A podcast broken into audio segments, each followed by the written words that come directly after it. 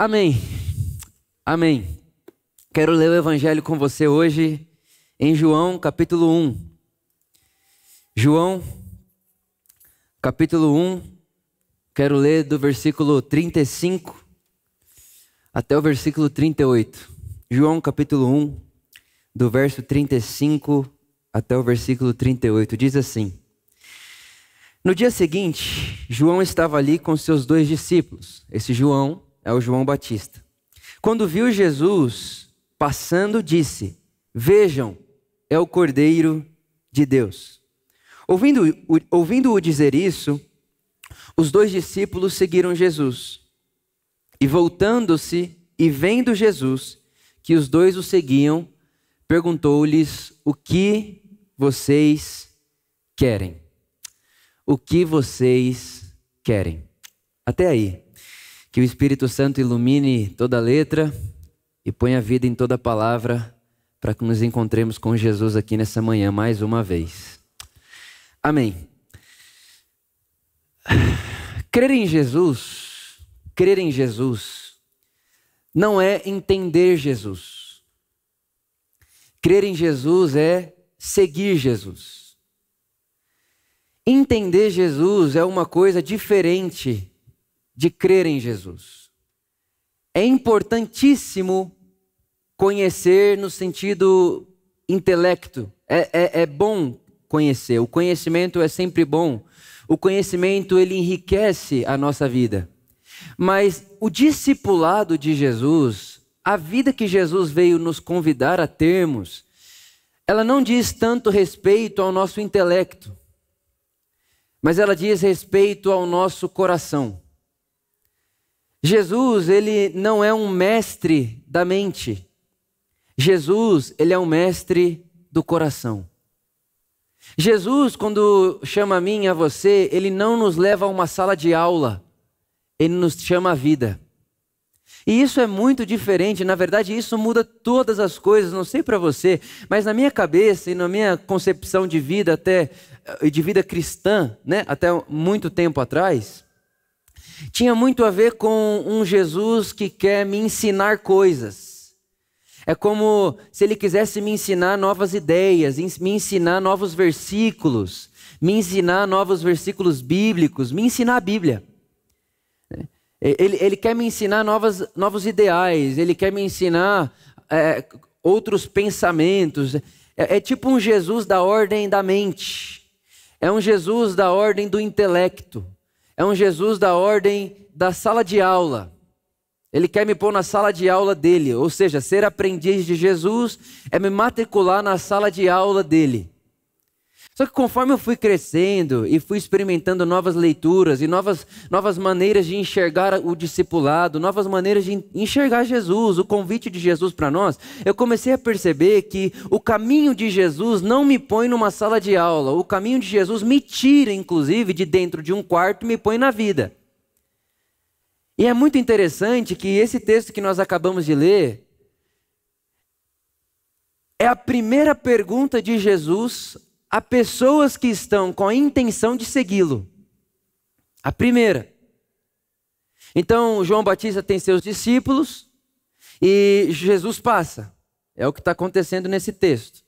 E quando Jesus passa, João Batista, que tinha os seus discípulos, olham para, ele olha para os seus discípulos e diz: Aquele é o Cordeiro de Deus. Ele é o Cordeiro de Deus. Ele é o Messias. Ele é o prometido. Eu estou preparando o caminho para esse cara aí. E, obviamente, os discípulos de João Batista, quando ouvem isso, dizem: ah, então a gente vai seguir Jesus. Eles abandonam João Batista e agora vão atrás de Jesus. E aí o texto diz que quando Jesus percebe que esses discípulos, que esses homens estão atrás dele, Jesus para, olha para eles e pergunta: O que vocês querem?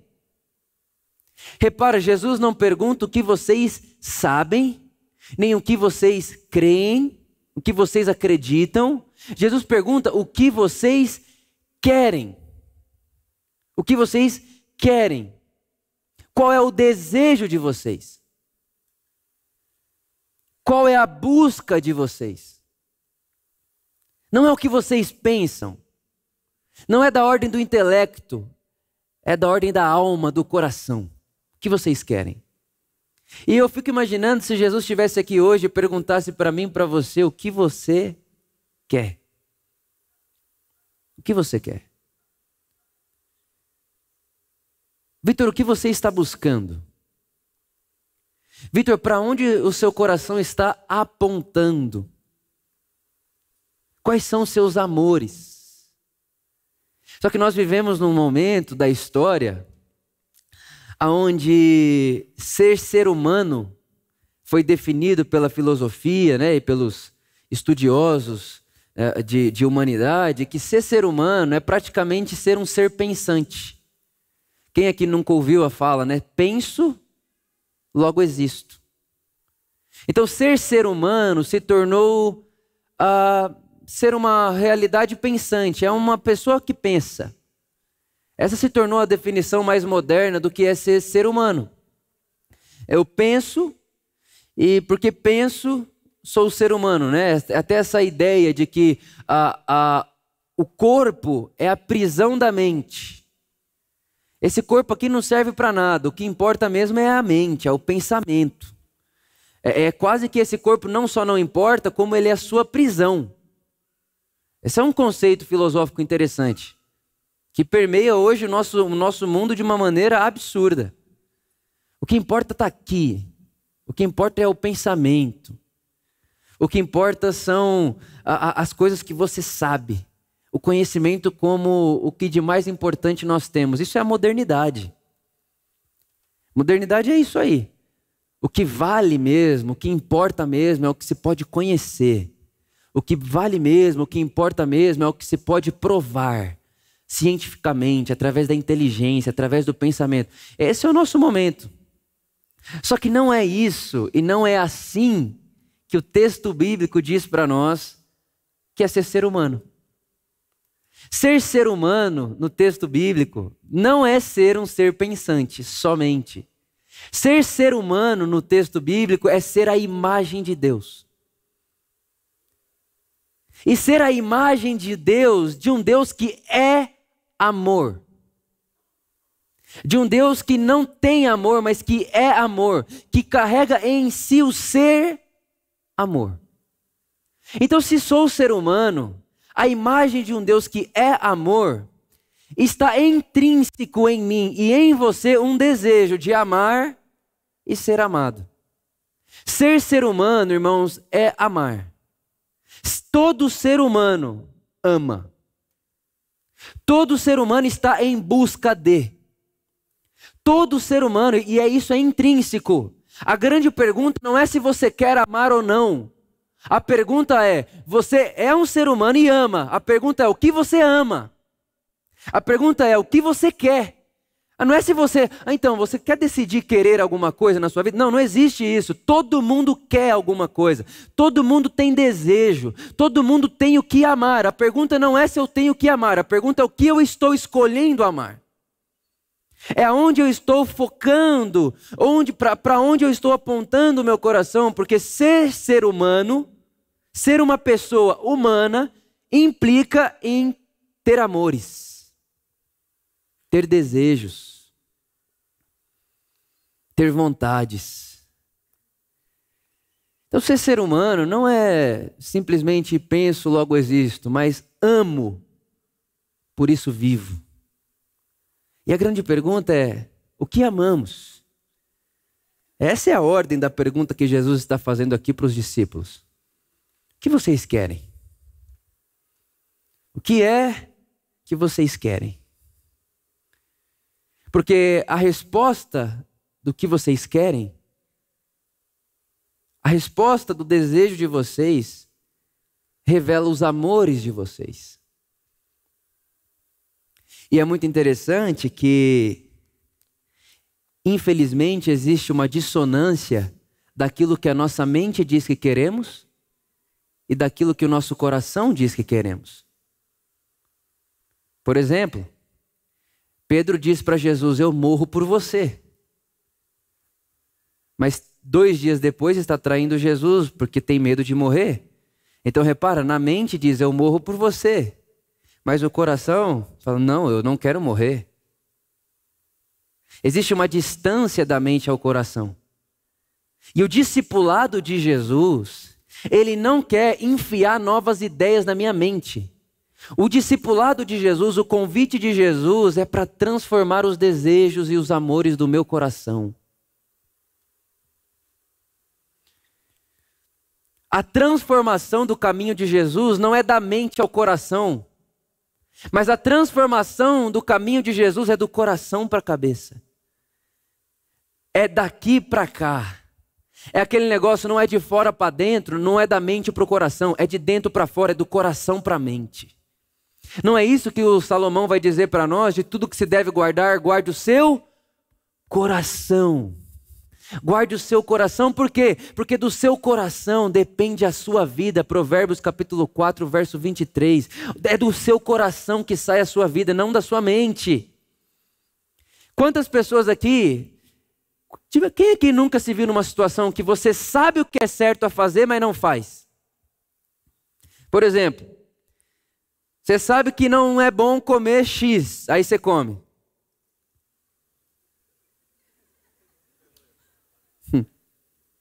Ou você sabe o que é bom. Por exemplo, todo mundo aqui sabe que é bom fazer atividade física, sim ou não? Tem alguém aqui que, que acha que não é bom? Tá, então todo mundo aqui acha que é bom, certo?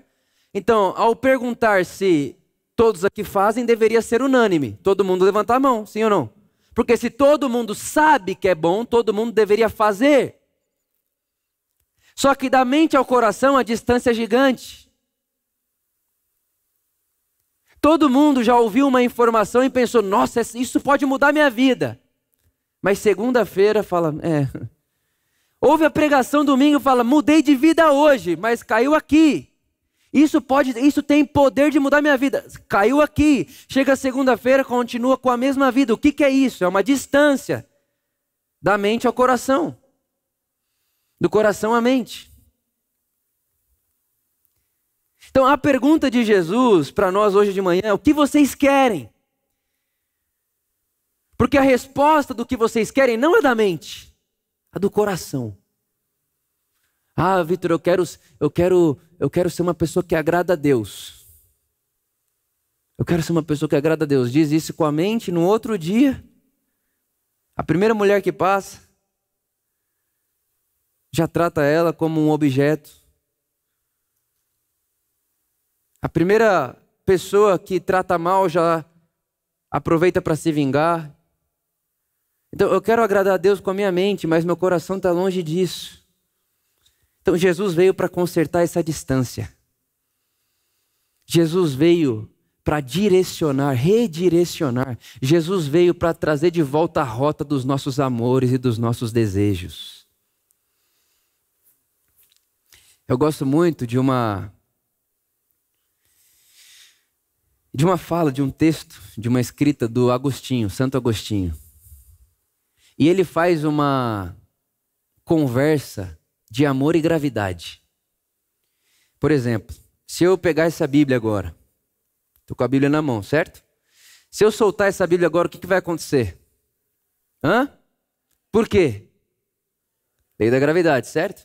Então você repara que se eu soltar ela aqui, ela vai cair até encontrar um lugar de repouso, sim ou não? E é legal que o Agostinho diz o seguinte: que a gravidade, a densidade das coisas leva as coisas para o seu lugar. Então, por exemplo, se eu acender uma fogueira, o fogo sobe. Sim ou não? Sim. Se eu pegar um copo de água e colocar óleo, o que acontece com a água? Hã? Aonde vai ficar a água? Embaixo. E o óleo? em cima. Agora, se eu pegar uma, um, um, um, copo de óleo e colocar água, o que, que vai acontecer? A mesma coisa. A água vai para baixo, o óleo vai ficar em cima, sim ou não? Por quê? Porque todo elemento, toda, todo, todo, toda matéria que não está em seu lugar está inquieto até que encontre o seu lugar. E quando encontra o seu lugar, entra num estado de repouso. E aí o Santo Agostinho vai dizer o seguinte: o meu peso é o meu amor. Para onde quer que eu vá, é meu amor que me leva. O meu peso é o meu amor. Para onde quer que eu vá, é o meu amor que me leva. Irmãos, o para onde você e eu estamos indo não é a nossa mente que está nos levando, são os nossos desejos, são os nossos amores, são os nossos afetos, aquilo que nós consideramos ser as nossas necessidades, as nossas paixões. O ser humano é um ser erótico. E erótico não é no sentido pejorativo sexual, é um ser erótico porque nós vivemos em busca de.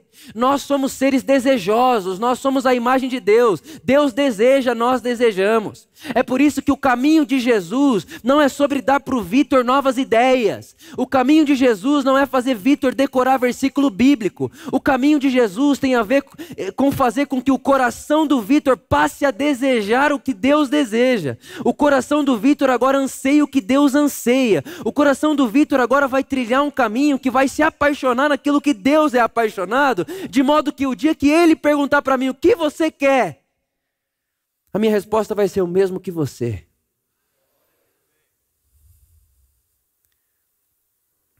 Porque para onde eu vou, é meu amor que me leva. Meu amor me leva. Não é aqui. É aqui a dissonância da nossa mente ao nosso coração precisa ser diminuída, mas nós não temos que subir com o coração à nossa mente, nós temos que descer a nossa mente ao coração.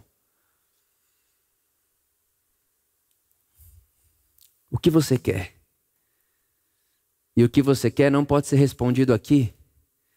O que você quer precisa ser respondido daqui, da onde saem as decisões da sua vida.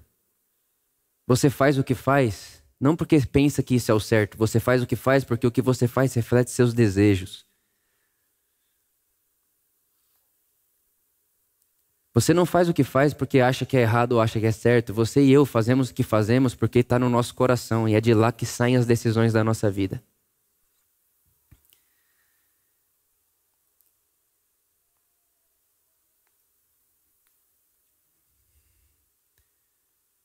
Esses dias atrás, uma pessoa chegou em mim e falou assim: Poxa, Vitor, se você tivesse ensinado isso antes para a gente, eu não teria feito isso.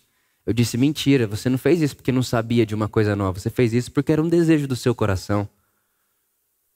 Conhecimento, ele faz muito bem, mas não tem poder nenhum de transformar o coração. Transformar os desejos. E a grande pergunta não é se você quer amar alguma coisa sobre todas as coisas. Você é ser humano e está dentro de você, intrínseco à sua existência. Você ama sobre todas as coisas. A pergunta é o que você quer amar sobre todas as coisas. Calvino, ele tem uma expressão interessante. Ele diz que os seres humanos se tornaram fabricadores de ídolos. Por quê? Porque nós, seres humanos, temos que amar. E quando não canalizamos esse amor no Criador, nós inventamos alguma coisa para amarmos. Então nós aprendemos a adorar dinheiro, nós aprendemos a amar sobre todas as coisas sexo, nós aprendemos a amar sobre todas as coisas prazer, nós aprendemos a amar sobre todas as coisas a razão. Todo mundo está submetido a algo que ama absurdamente, nem que seja a si mesmo. Mas ser ser humano não é ser um ser pensante. Ser ser humano é ser um tipo de pessoa que não sabe não amar. Ser ser humano é ser um tipo de, de criatura que é impossível que não ame. Então a pergunta não é se amo, a pergunta é o que amo. O que você ama? Você lembra da pergunta de Jesus a Pedro: Pedro, tu me amas? Não é Pedro, você entendeu o que eu disse? Pedro, você não entendeu, você não aprendeu o que eu falei? Não, não, não. É Pedro, tu me amas? Jesus não é um mestre da mente. Jesus é um mestre do coração. Meu peso é o meu amor. Por isso, quanto mais pesado, mais eu vou descer. Mais inferiorizado eu fico. E, obviamente, esse inferiorizado é esse mundo material, no sentido, Sabe, minhas necessidades é, são os meus deuses. Meu Deus é minha necessidade. Eu me entrego ao que eu quero. Meu Deus são as minhas, os meus sentimentos. Tudo que importa é o que eu sinto. Pesado, para baixo, inferior. Tudo que importa é os meus desejos, as minhas vontades ou as minhas necessidades. É, é, é, é pesado, sou eu, é o meu ego. Ou eu entro no caminho de Jesus, e no caminho de Jesus ele vai mudando os pesos do meu amor, e eu deixo de ser alguém pesado, inferiorizado e passo a ficar leve. Quanto mais leve, eu vou me elevando, me elevando, me elevando, ao ponto de chegar um momento, e obviamente que não haverá perfeição nisso daí, mas chegar um momento onde ele perguntar para mim o que você quer, e eu não vou ter outra coisa no meu coração a não ser o que eu quero é a sua vontade. O que você quer, Jesus? Não, Vitor, o que você quer? Eu vou dizer o que você quer. O que você quer. E você sabe que o que ele quer é comum para todos nós. Jesus não tem uma vontade sobre mim que não tenha sobre você. A vontade de Jesus para todos nós é a mesma, e eu gosto da maneira como C.S. Lewis uh, expressa essa vontade de Jesus sobre mim e sobre você. E ele diz o seguinte: ele coloca como se todos nós fôssemos soldadinhos de chumbo. Todos nós. Tem jeito de ser humano, mas é chumbo. Não sente, não é tocável. É chumbo, é grosso. E aí ele vai dizer que a vontade de Deus é pôr o filho dele do nosso lado, Cristo. E aí esse Cristo do meu lado e do seu lado, nós que éramos soldadinhos de chumbo, ele começa a injetar a vida dele em nós. Ele começa a injetar a vida dele em nós. E a vida dele é Zoe. É a vida do tipo de Deus, é a vida eterna. É a vida das coisas que não, passam, que não, que não passam, que duram. É a vida das coisas que importam. Ele começa a injetar essa vida em mim e em você. E aí a gente vai fazendo um caminho de soldadinho de chumbo ao ser humano Jesus. E Jesus sendo esse perfeito estado de humanidade. Então Jesus é o que nós devemos ser. Então Jesus vem para o nosso lado e coloca a gente num caminho não de aprender novas coisas, mas de nos tornarmos um tipo de gente diferente. E quem que é o modelo desse tipo de gente? Jesus. E aí o C.S. Lewis vai dizer assim: então, enquanto ele vai fazendo isso em mim e em você, vai ter hora e vai ter momento que a gente não vai gostar do que a gente está ouvindo dele.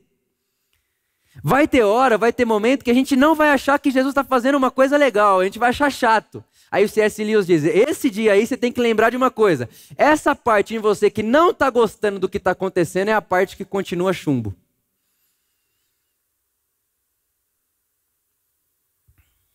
Então, a vontade de Jesus para mim e para você, irmão, não é se você vai morar na, na África, na Índia, se você vai ser missionário na, no Nepal ou se você vai ser empresário em São Paulo.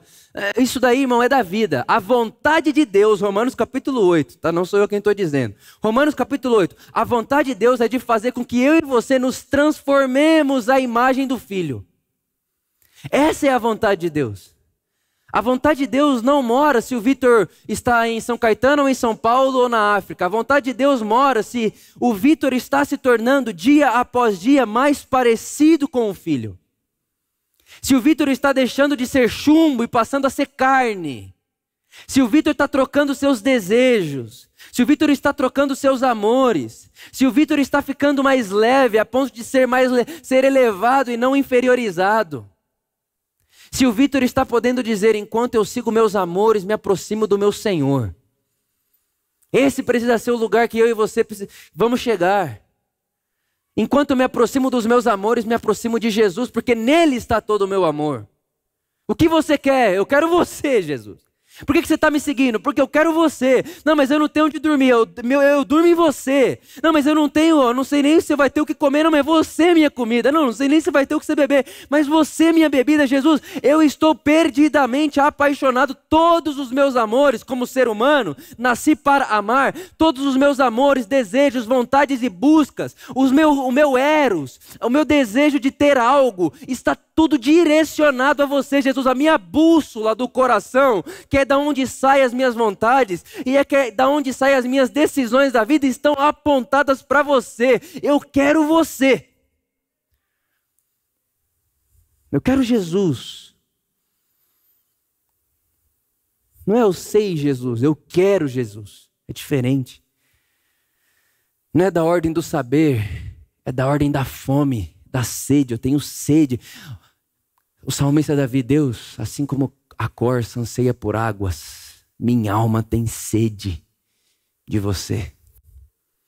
Você é a água que eu bebo e não o livro que eu leio. Não é daqui, é daqui, é dessa ordem. E a pergunta que nos resta é: ok, se eu quero seguir Jesus e ele pergunta para mim o que eu quero, eu tenho que ser sincero. Existem coisas dentro de mim, dentro de você que são condenáveis, que não é bom. E isso tudo por causa da nossa condição humana. A gente aprendeu a desejar coisas que não são legais. A gente aprendeu a querer coisas que não são legais. A gente, a gente aprendeu a desejar coisas e ansiar coisas que Deus não anseia e não deseja. A pergunta é: ok, Deus sabe disso. Ele sabe. Jesus sabe disso. E é por isso que ele veio até nós. É, o C.S. Lewis que diz que ele é o grande intruso, que entrou no nosso mundo e que não quis nos deixar ao vento. Ele, sabendo de tudo, entrou no nosso mundo. A pergunta que fica é: como eu posso aprender? Como que eu posso aprender a recalcular os meus anseios, os meus desejos e os meus amores? E quando eu digo aqui aprender, eu não estou falando de aprender aqui, viu? Não é na cabeça, não é ter uma informação, é aprender no coração. Então a pergunta é: como que eu posso imprimir na minha essência? Como que eu posso fazer com que os meus amores, desejos sejam transformados no meu coração e não só na minha mente? Como que eu posso fazer para isso ser uma realidade impressa dentro da minha identidade? Como que eu posso fazer isso? E a gente tem a resposta.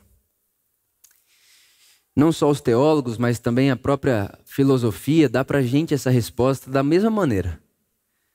E elas entregam para nós a resposta de duas maneiras. Na verdade, são duas palavras que respondem essa pergunta. A primeira, você e eu precisamos começar o caminho imitando. Imitando. E a segunda, praticando. Imitação e prática são as duas ações que podem imprimir no nosso ser uma segunda natureza. É assim que Aristóteles dizia. Ele fala que através da imitação e da prática a gente põe em nós uma segunda natureza. A primeira é a biológica. Por exemplo, você está piscando e nem percebe. Você vai comer, vai ter digestão.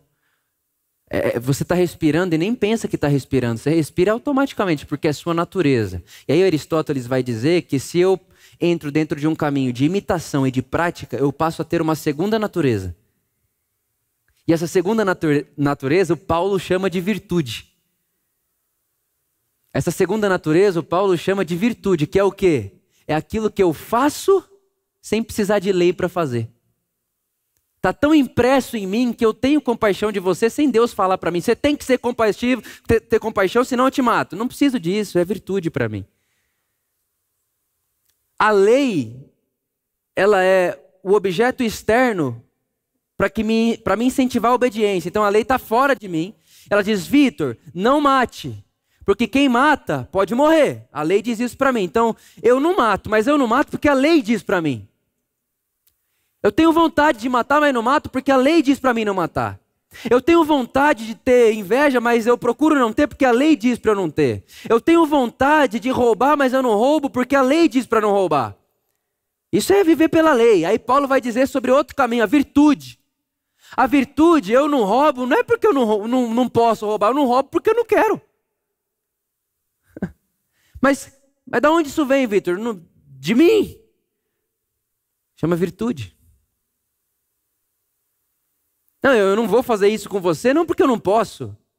Não porque a lei diz não faça, eu não faço isso com você porque eu não quero. Não faz parte de mim. Mas como que isso acontece? Como que eu posso me tornar esse ser humano? Pra, como, como que eu posso caminhar com Jesus para que isso aconteça comigo de modo que eu não tenha mais que pensar, nossa, essa pessoa me deu um murro na cara e eu Que vontade de dar outro, que vontade de dar outro, mas não posso dar outro, mas não pode por quê? Porque Jesus disse que não pode dar outra pessoa. Tipo assim, é, ainda é lei. Como que pode? Como que eu posso me tornar um tipo de gente que ao tomar um murro no rosto, nem pense em revidar? Porque se tornou virtude. É de estar tá dentro, virou uma segunda natureza. Faz parte de mim. Duas coisas: imitar e praticar imitação e prática. E isso é o conselho tanto desses nossos irmãos que eu acabei de falar, uh, o, o, Aristóteles, Tomás de Aquino, esses irmãos mais antigos, tanto os conselhos de Paulo, inclusive. Paulo não dizia, me imite como eu imito a Cristo? Irmãos, presta bem atenção no que eu vou falar para você. Não sei se existe algo mais transformador na nossa vida do que recalcular as nossas referências, nossos heróis. Todo ser humano copia. A pergunta é quem nós estamos copiando? Todo ser humano copia. A pergunta é quem nós estamos copiando. Ninguém nasce ser humano, a gente aprende a ser ser humano copiando. Da mesma forma que um chimpanzé, isso aí é científico, da mesma forma que um chimpanzé não se torna chimpanzé sozinho, ser humano não se torna ser humano sozinho. Nós precisamos uns dos outros para aprendermos. E o início do aprendizado é copiando. O filho copiando o pai, as nossas referências. Por isso nós temos que ter essa, essa nós temos que estar, nós precisamos de, de, de atenção nisso aí. Para quem que eu estou olhando? Paulo falava assim: Timóteo, você assistiu a minha vida como quem me enxerga através de uma lupa, você viu o detalhe da minha vida. E você viu o meu esforço em agradar a Deus, copie isso. Não é imite Paulo, é imite o desejo de Paulo ser como Cristo. Imite o desejo de Paulo ser agradável a Jesus. É isso que Paulo está dizendo. Imite esse desejo. Traga para você essa gana, essa vontade, esse desejo. Não é aqui, é aqui.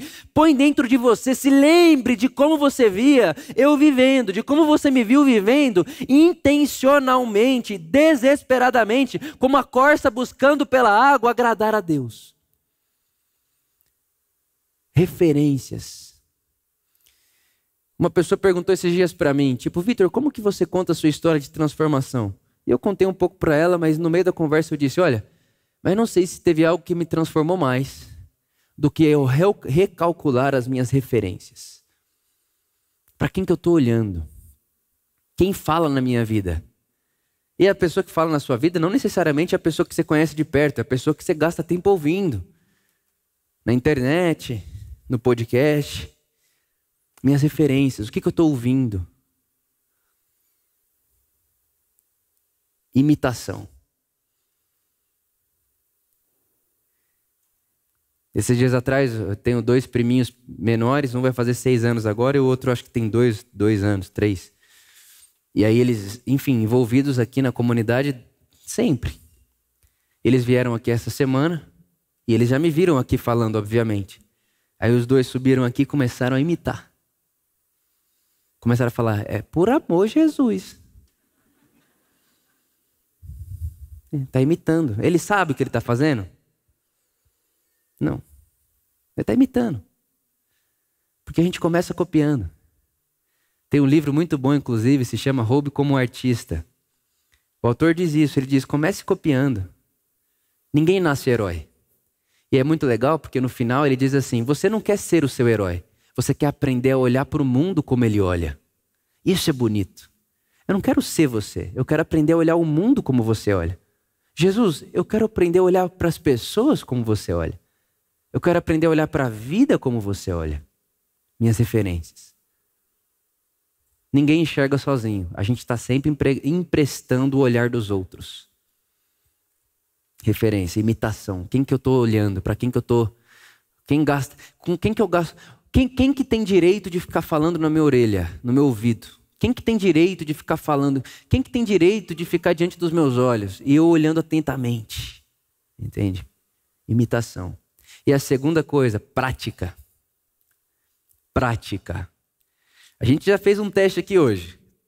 Todo mundo aqui sabe que fazer exercício físico faz bem. Não sei quantos por cento fazem. Porque saber não muda a vida de ninguém. Saber não muda. O que muda é fazer. Eu me lembro quando eu fui. Quando eu inventei essa ideia, que eu não sei de onde veio, de fazer o triatlon. E eu pensei, bom, correr, beleza. Pedalar, beleza. Agora nadar. Eu nunca nadei, desde menino eu nunca nadei. E é muito simples a gente perceber que é muito bom uma criança. Se vai virar nadador ou não vai, tem que pôr criança na natação. Quem pode, põe a criança na natação. Eu nunca tinha, nunca, nunca tive isso daí. Então eu entrar na água em uma pedra era a mesma coisa. Mudava nada, os dois afogavam. Mas eu falei, eu vou fazer. Eu vou fazer. E comecei. Fui atrás de saber pessoas que conheciam bons professores.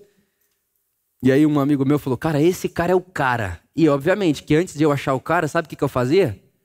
Pegava vídeo no YouTube. Sério, devia ser feio o que eu fazia. Eu não via, né? Tava na água, mas quem via de fora devia ser feio. Pegava vídeo no YouTube, botava assim, ó. E ficava tentando aprender a nadar sozinho.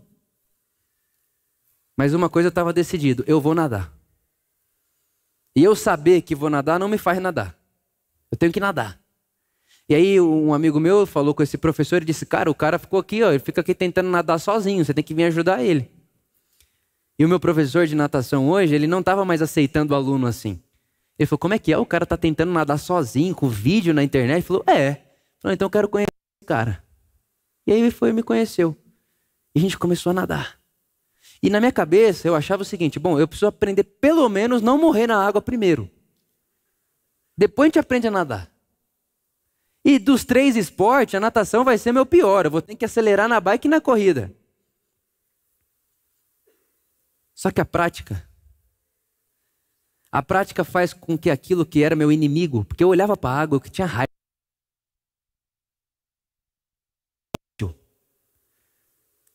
Se eu saísse da água, você perguntasse para mim, e aí, curtiu? Eu diria nem um segundo. Eu odiava aquilo. Eu não tinha prazer naquilo. Só que nossos amores são adaptáveis. Ser humano é adaptável. Ser humano aprende a amar. Ninguém nasce sabendo amar. Ninguém nasce amando nadar. Ninguém nasce amando comer chocolate. Se uma pessoa nunca for exposta a um chocolate, ela não vai morrer. Nossa, estou morrendo porque não comi um chocolate. Nem sabe. A gente aprende a amar, nós somos adaptáveis. E aí teve uma coisa, eu decidi no meu coração, eu vou ter uma relação de amor com a água. Só que para ter uma relação de amor com a água, eu preciso imitar e praticar. Então eu ficava vendo o vídeo, imita e pratica, imita e pratica, imita e pratica. Hoje, o dia que é o dia da natação, eu adoro. Eu amo. Eu pedi para o meu professor, eu falei, Flavinho, põe mais um dia de natação na semana. Eu quero. Porque aquilo que um dia para mim, de longe, era meu inimigo, ao me aproximar, gastar tempo com aquilo, aquilo se torna meu amor. Aquilo se torna uma afeição, uma paixão para mim. Irmãos, as nossas práticas nos fazem. Eu não, eu posso dizer aqui que sou o que eu que acredito ser, mas se eu não pratico aquilo, eu não estou me tornando aquilo. É simples, mas revolucionário. Simples, mas muito profundo. O que nós estamos fazendo aqui é uma prática. Então, o que nós estamos fazendo aqui? Praticando o quê?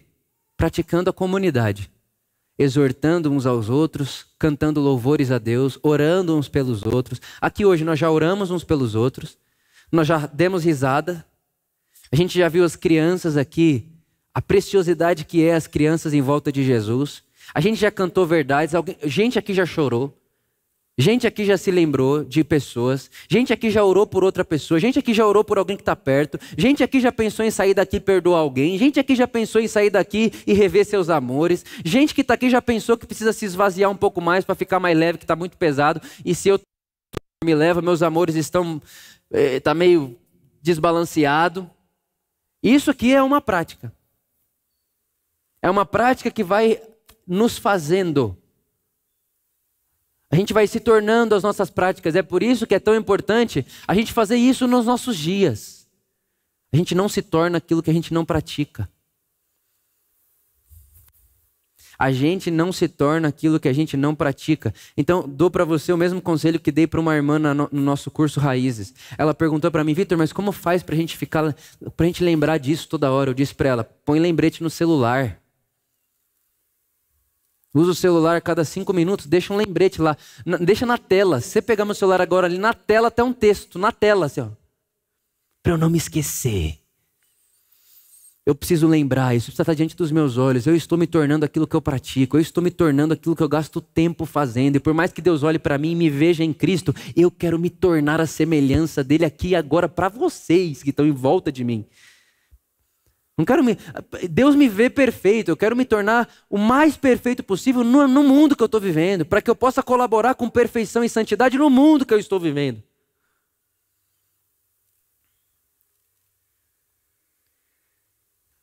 imitar e praticar. Isso é muito bonito porque. Não sei se todo mundo aqui já viu essa cena, mas creio que sim. Aquele bebê recém-nascido. Já viu aquele bebê recém-nascido que ainda não sabe nada? Não sabe absolutamente nada. Mas a mãe dele tá rindo para ele toda hora, já viu? Esse negócio aí. Tipo assim. Ah, ah, ah. E o bebê tá vendo aquilo. Ele entende que a mãe. Nossa, minha mãe, ela é minha. Ele entende que ela é mãe dele? Hum, entende? Hum. Ele entende que aquilo é um sorriso? Hum. Ele entende que um dia ele vai fazer aquilo? Mas de repente, ele está vendo tanto a mãe dele fazendo aquilo que, ela, ah, ah, que ele começa a abrir um sorriso também.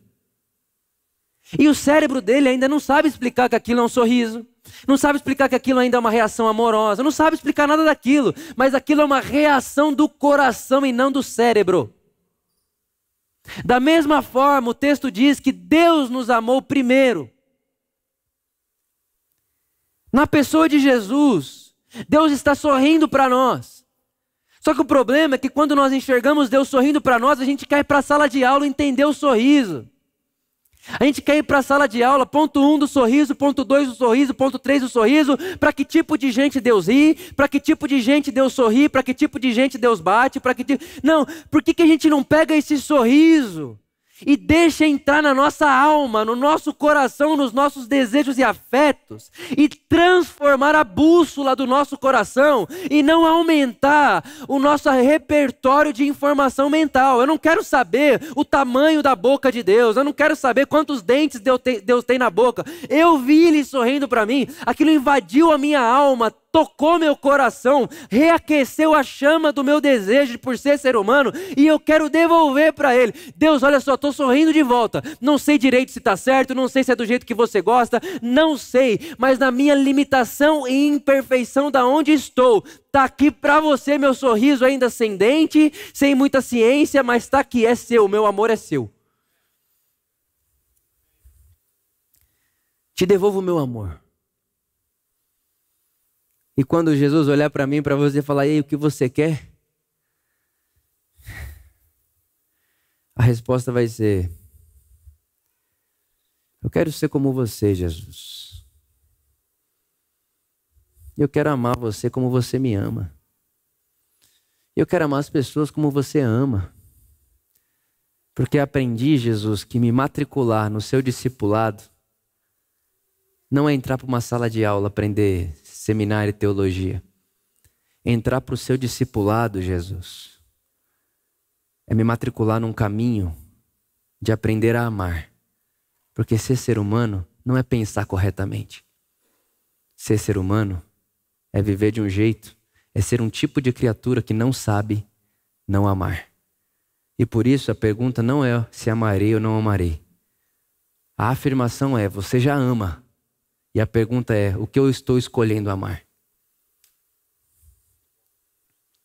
Você já ama. O que você está escolhendo amar? Você, como ser humano, já tem intrinsecamente em você potencial para colocar coisas sobre todas as coisas. Adorar. Ser devoto. Tem uns que são devotos ao dinheiro, outros ao prazer, outros a si mesmo, outros à razão,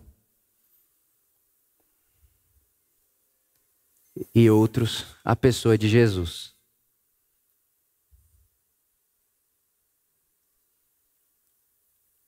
Minha oração é que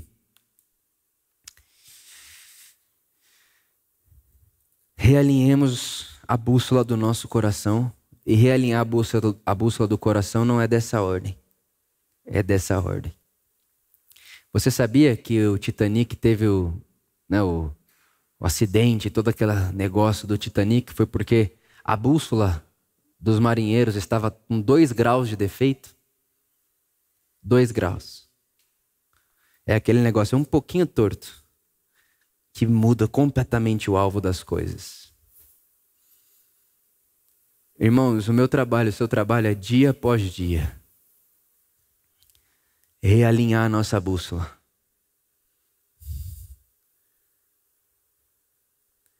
E colocar ela o mais perto possível daquilo que a nossa capacidade nos permite ter e fazer, da pessoa de Jesus e o Espírito Santo, com Sua graça, vai ajudar a mim e a você a recalcularmos as rotas, realinharmos os nossos amores e fica para você uma frase do James Smith.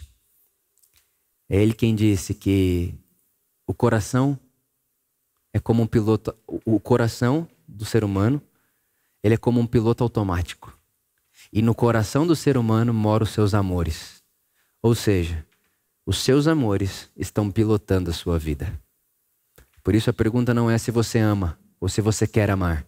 A pergunta é: é isso mesmo que você quer amar? Ou você faz parte dessas pessoas que querem continuar vivendo a vida recalibrando a rota dos, dos amores e dos desejos, para que o dia que eu disser os meus amores perseguem o meu desejo, eu esteja indo atrás de Jesus. É isso. Que essa mensagem transforme e caia não aqui, mas na boa semente do nosso, na boa terra do nosso coração. Que seja assim. Amém. Jesus, obrigado pelo amor, pela sua graça e obrigado por dar a nós coração. Obrigado. Eu oro para que hoje de manhã, à tarde, noite, independente de quando e onde as pessoas estiverem ouvindo o que está acontecendo aqui agora pela manhã, eu oro para que haja uma imersão de consciência, de recalibragem de amores e desejos. É tudo que eu oro hoje de manhã. É tudo que eu desejo hoje de manhã é que eu, meus irmãos, aprendamos a sensibilidade da bússola do nosso coração. Para que alinhemos os nossos desejos aos seus desejos, Jesus. Para que alinhemos as nossas vontades às suas vontades. Que seja assim. Amém.